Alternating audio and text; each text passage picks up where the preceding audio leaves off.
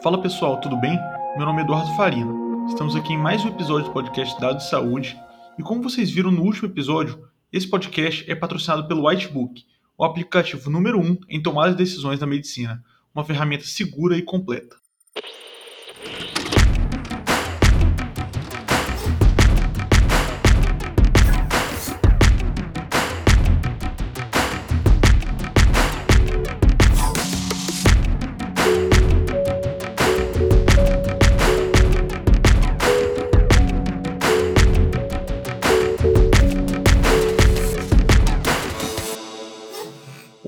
Nosso convidado é Ronaldo Gismondi. Ele que é formado em medicina pela UFF, tem mestrado, doutorado e pós-doutorado pela UERJ, é professor da Universidade Federal Fluminense, coordenador de cardiologia do Niterói DOR e é o editor-chefe da PebMed Whitebook. Ronaldo, é um prazer enorme ter você aqui conosco no, no nosso episódio. E eu queria que você contasse para o nosso público como que foi a trajetória de é, se formar em medicina e hoje ser o editor-chefe na PebMed. Olá, Eduardo, Fabiano, obrigado pelo convite a todos do Dados em Saúde.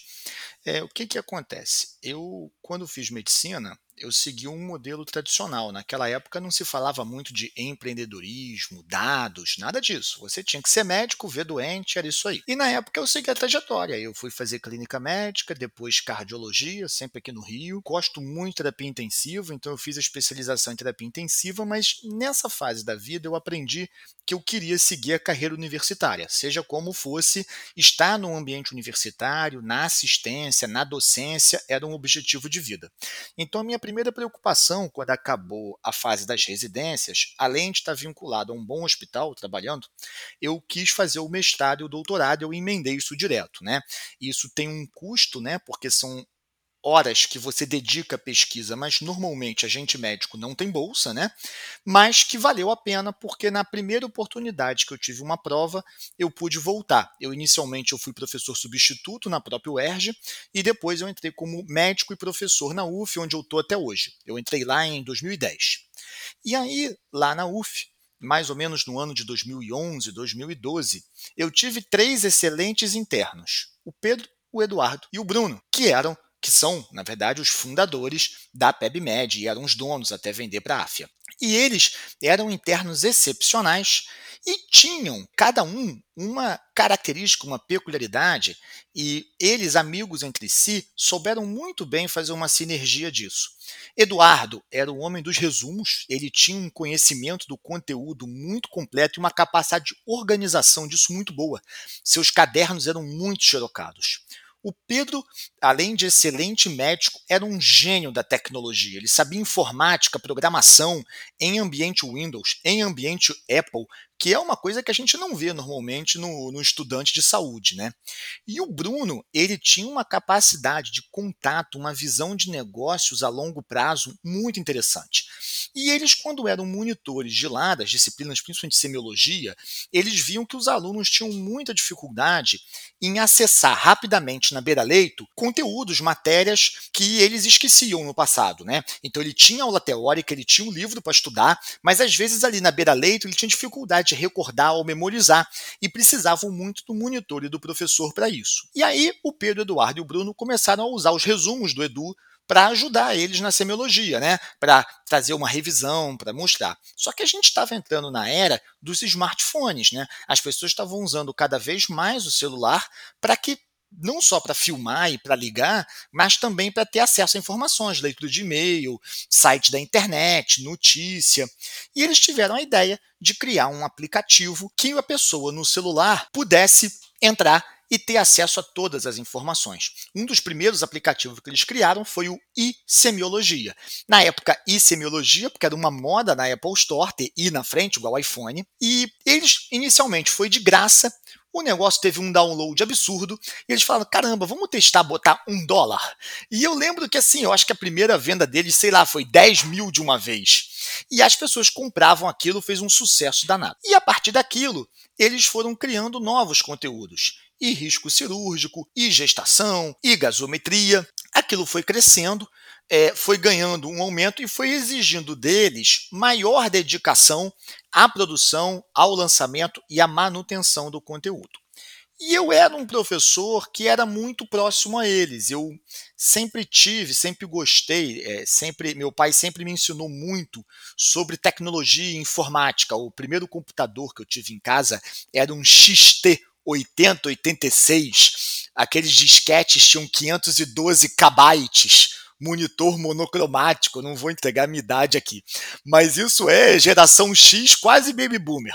E aí, quando eles, eu vi essa movimentação deles, era natural que tivesse uma afinidade entre nós. Eu também gostava de informática, de tecnologia, já usava o smartphone, procurava coisas bacanas para ter né, ali e fui sempre participando, incentivando e estando perto deles nisso. Depois que eles foram residentes, a empresa já era grande, e eles receberam um apoio de uma fomentadora, 21212, que estimulou eles para profissionalizar a empresa. Então eles tiveram que tomar uma grande decisão, que era a decisão de deixar a prática médica e se dedicar ao negócio. E deu muito certo, o Whitebook explodiu, deixou de ser vendido, passou a ser assinado. E nessa época, especialmente o Pedro, ele era residente lá na UF comigo, no Hospital Universitário. Então não só eu tinha contato com os três depois de formado, como a gente fazia alguns projetos juntos. Se vocês entrarem no Lattes, vocês vão ver que tem alguns artigos que publicamos, eu, Pedro e os outros professores. E uma atividade que a gente tinha lá era o clube de revista. A gente toda semana discutia um artigo que saía e aquilo que tivesse um foco na prática. É, nós todos temos como característica sermos pessoas muito práticas. É. Então eu não gosto de discussão de filosofia, de é, por que, que as coisas são assim. Meu negócio é, ok, o que, que a gente vai fazer, no que, que isso implica na minha tomada de decisão, o que, que isso me ajuda no dia a dia com o doente que eu estou cuidando. E os artigos que a gente escolhia eram muito voltados para isso. Mas, infelizmente, o horário que a gente tinha, que era de 7 às 8, pouca gente participava e eu sentia falta de compartilhar aquilo com as pessoas. Então, numa forma de tentar melhorar isso, a gente passou a compartilhar os artigos, os resumos, inicialmente por e-mail. E à medida que a tecnologia foi evoluindo, a gente passou a fazer mini resumos em áudio e depois áudio e vídeo dessas sessões. E o Pedro, conhecendo informática, falou: Ronaldo, a Apple está lançando um negócio chamado podcast, em que você disponibiliza esses conteúdos de áudio e depois podia ser áudio e vídeo para qualquer pessoa acessar em qualquer lugar. E aí a gente criou o nosso primeiro podcast, que era o Clínica Médica UF, colocamos na plataforma da Apple. Era uma coisa muito burocrática, muito trabalhosa, e a gente decidiu, depois de um ano, migrar para o YouTube. Até hoje tem um canal no YouTube que é gratuito, que se chama Clínica Médica UF, onde a gente bota é, discussão de vários temas. Naquela época eram temas desse clube de revista, e hoje a gente acaba colocando os temas de umas aulas que eu dou lá na graduação do oitavo período, que são das grandes síndromes clínicas. E aí, quando a empresa foi crescendo, eles falam, Ronaldo, pô, a gente gosta muito disso, isso é um trabalho muito legal, e a gente queria fazer um pouco disso no site do Whitebook a gente está chamando esse site de PebMed, que é o nome da empresa, é um blog, e a gente queria ver se você, além de disponibilizar para os alunos, se você de vez em quando não bota um para a gente. Então, o início do meu trabalho na empresa foi voluntário, participando ali com eles desse blog. Quando a empresa foi crescendo, eles decidiram profissionalizar o portal, o site. E passou, eu fui contratado pela empresa, depois de mim, outras pessoas foram contratadas também, e à medida que a empresa cresceu, especialmente com o Eduardo, que era muito o cérebro do conteúdo técnico, né? O, o, cara capaz de fazer um resumo que todo mundo gosta, que todo mundo entende, que em um minuto você lê e aprende o que é importante. O Eduardo foi tendo que assumir funções maiores na empresa e meio que fez a tutoria para que eu, além de fazer editoria do site, eu passasse também a fazer editoria do Whitebook. E aí, em 2019, eu assumo os dois produtos como o responsável que dá aquela interface entre o usuário e os produtores, dá aquela curadoria do conteúdo, aquela leitura técnica. E eu acho que o fato de eu trabalhar numa universidade, na enfermaria, com residente, com interno, e eu ter um emprego num hospital privado, onde tem plantonistas, rotinas e toda aquela dinâmica, me permite ter uma leitura bacana desse contato entre quem usa o whitebook em diferentes cenários e quem está produzindo, para tentar tornar o produto cada vez melhor para quem está usando. Acho que essa é a principal história aí, Eduardo. Não, maravilha, Ronaldo. É, acho que é fantástico. Assim, eu, eu sou cliente, assim, consumo conteúdo da PubMed, do Whitebook. Acho que é conteúdo de altíssima qualidade, uma trajetória fantástica. Você vê que é a união de várias pessoas muito capazes de, de construir, de construir uma coisa boa que resolve um problema, né? E assim, hoje você como editor-chefe, você tem, acredito que deva ter um encargo de, de construir e ajudar muito na criação do conteúdo da PubMed também que você contou aí que na, nessa trajetória era muito que um dos, dos meninos, se eu não me engano agora, eu sou meio ruim com nomes, o Eduardo, que era bom de resumo, que o Eduardo no início fazia bastante, Hoje você ajuda ali no filtro, na criação e do, dos conteúdos que vão para o PubMed, para o Artbook. E queria saber como que é essa rotina na pesquisa para estar tá sempre com conteúdo de qualidade, como vocês têm, conteúdos novos, atualizados, e sabendo que é um conteúdo que você não pode cometer erros, né? Que é uma ferramenta para decisão clínica, então você não pode ter coisas ali que podem induzir o médico ao erro, né? Perfeito. Como é que funciona? É, eu tenho saudade da época em que eu quem produzia muita coisa. Eu gosto muito dessa produção, né? Mas ah, no fundo não há como em nenhum lugar, né?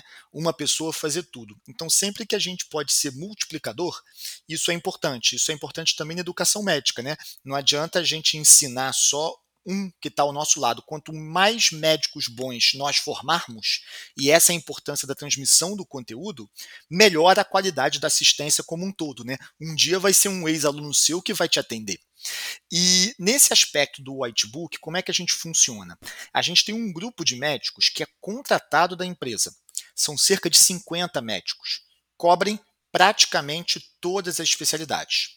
Uma parte deles está no site de notícias, no portal. E uma parte, que é maior, 70%, está no Whitebook produzindo conteúdo. Os dois grupos fazem um filtro da literatura. E a gente funciona mais ou menos assim. Toda vez que sai uma notícia importante, e a gente está sempre lendo sobre a notícia, a gente põe numa grande planilha, mês a mês, os temas principais, qual é o artigo que saiu e qual é, é a especialidade que aquilo se refere. As pessoas mais experientes de cada equipe, que são os editores associados, Diana, que faz a clínica médica com a Mariana Sobreiro, o Felipe Victor, que faz cirurgia, o João Coluna, que faz ginecobstetrícia, a Roberta e a Dolores, que fazem pediatria. Essas pessoas, nas suas diversas especialidades, e comigo, a gente vai planilhando e a gente filtra dali quando aquele artigo ou aquela diretriz ou guideline tem peso suficiente para mudar uma conduta. Quando a gente entende que aquilo tem uma importância na prática, a gente publica no portal.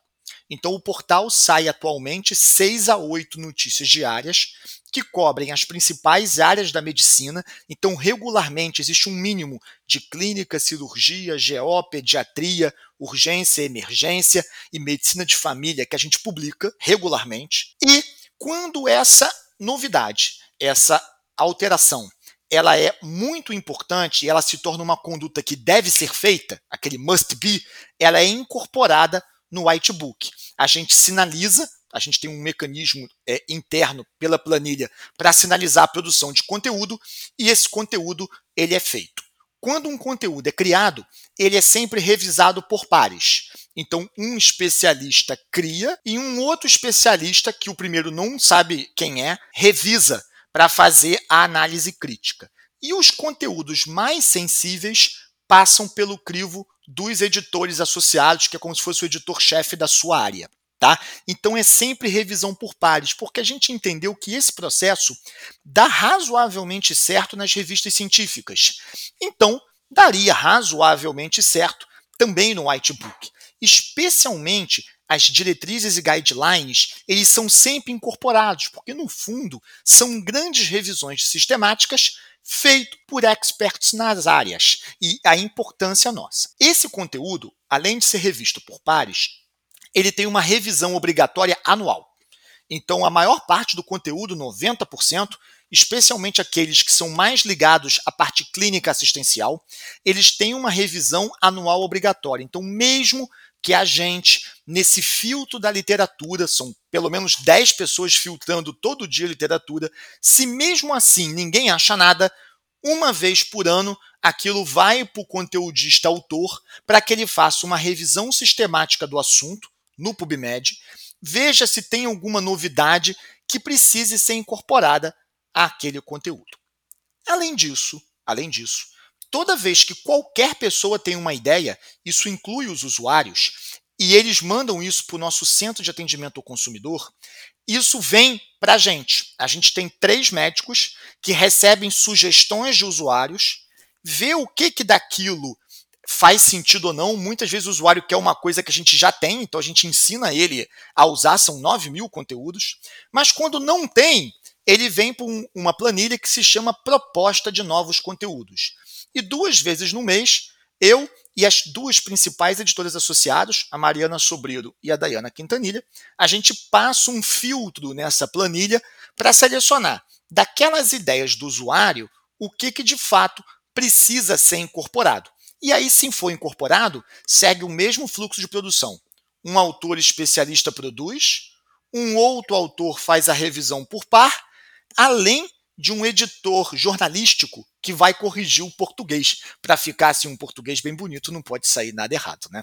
Pô, maravilha. É, tá aí explicado é, como que vocês conseguem produzir tanto conteúdo de qualidade é, que realmente impacta ali na decisão médica. E assim, eu queria perguntar para você, é, talvez com algum, com algum possível viés aí na resposta, mas o que você hoje indicaria para os médicos, é, e eu digo assim, médicos pesquisadores e médicos assistenciais, é, se atualizarem. Assim, eu acredito que se atualizarem, consumirem conteúdo, eu acredito que para esse médico assistencial, o Whitebook e o PebMed são ferramentas brilhantes, mas como consumir esse conteúdo? Você falou aí que vocês revisam a literatura para ver o que, que vale a pena mesmo. A gente sabe que sai milhares de artigos por dia e muitos deles são artigos de baixa qualidade, assim, mesmo com revisão por pares, mas que tiveram uma metodologia fraca. Como você indicaria ferramentas para eles se atualizarem de forma melhor? Ou acha melhor você acho que é uma boa já começar antes por uma ferramenta mais mastigada, como o PebMed, o Whitebook, depois evoluir para o artigo. Como você indica esse processo de, de aprendizado? Então vamos lá. Isso foi muito importante porque, por exemplo, no Covid, a gente tinha uma demanda muito grande por conhecimento, todo mundo precisando ter acesso ao conhecimento, qualquer especialidade, seja médico ou não.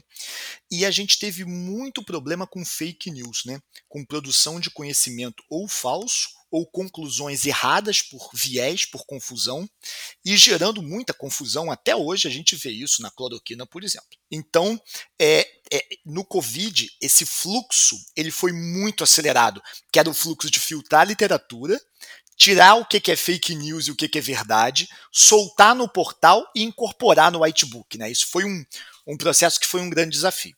Então, qual é a recomendação?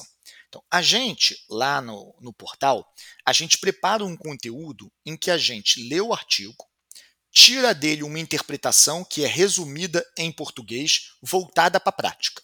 Então, o médico assistencialista que quer se manter atualizado nessas principais áreas médicas, áreas clínicas, cirúrgicas, GO, pediatria, anestésio, urgência e emergência e ortopedia, ele pode confiar no portal, porque ali vai estar tá filtrado o que de fato é mais relevante, é mais importante. E o que daquilo é necessário que faça parte da conduta, que é um, uma coisa mais próximo da certeza, ele entra no whitebook periodicamente. Beleza. Mas, principalmente as pessoas que lidam com uma alta complexidade e com um grau de especialização muito alto, por exemplo, eu tenho um grande amigo que é um otorrino, especialista em cirurgia de ouvido e das várias cirurgias de ouvido, especialista em implante coclear.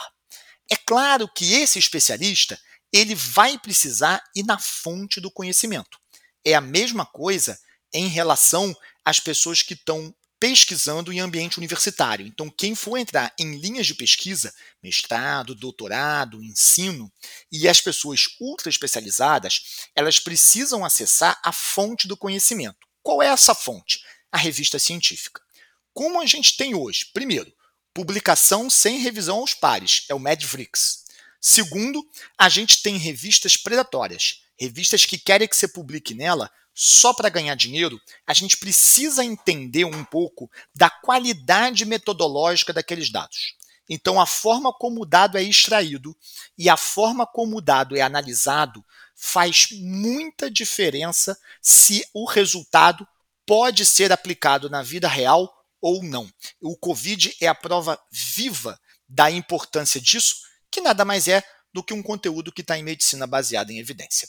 E aí, nesse cenário, eu recomendo que a gente utilize bases de dados confiáveis, ou seja, que para a revista estar tá no seu índice, ela tenha que ter mostrado publicações regulares, publicações de relevância científica, com boa citação, de pessoas confiáveis. É claro que mesmo esse sistema está sujeito a falhas, mas quando a gente usa a base de dados como o PubMed, que é dos Estados Unidos, e o Embase, que é da Europa, a gente certamente vai ter ali dentro um primeiro filtro muito interessante.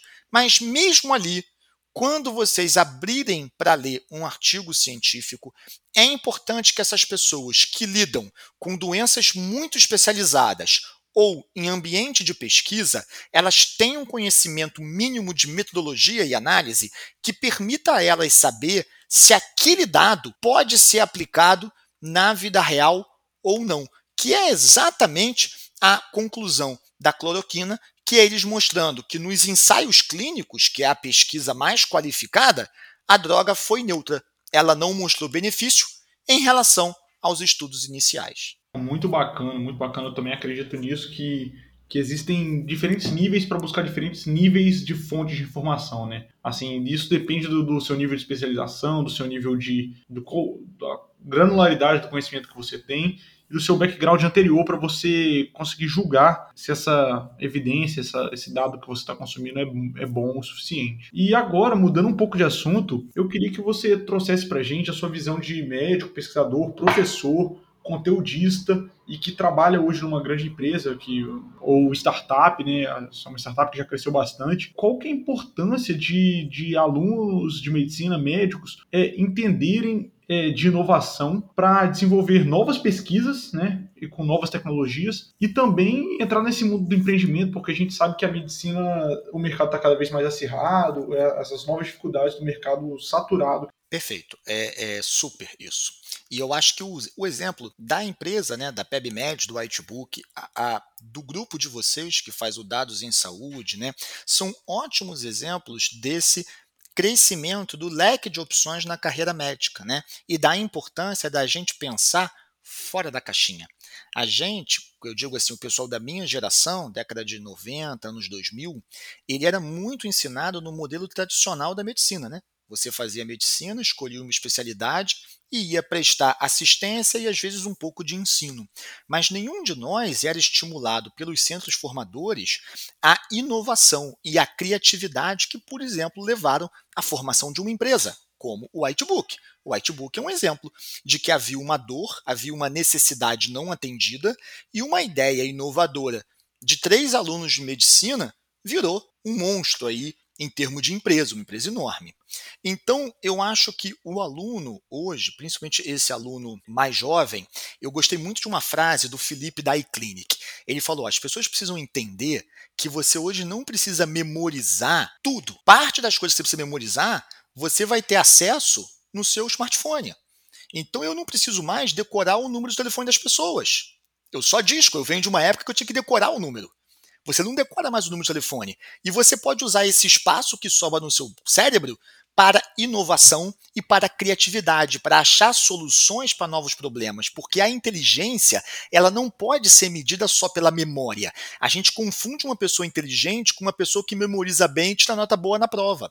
A inteligência, ela quer dizer a solução de novos problemas. Então, se você não tiver criatividade e iniciativa, você não consegue fazer. Então, uma das coisas que eu acho que os alunos têm que ver se eles têm perfil, se faz eles felizes e se eles têm talento para, é no empreendedorismo.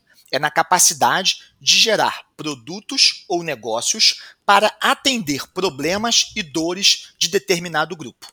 Esse é um ponto principal dos vários, tá?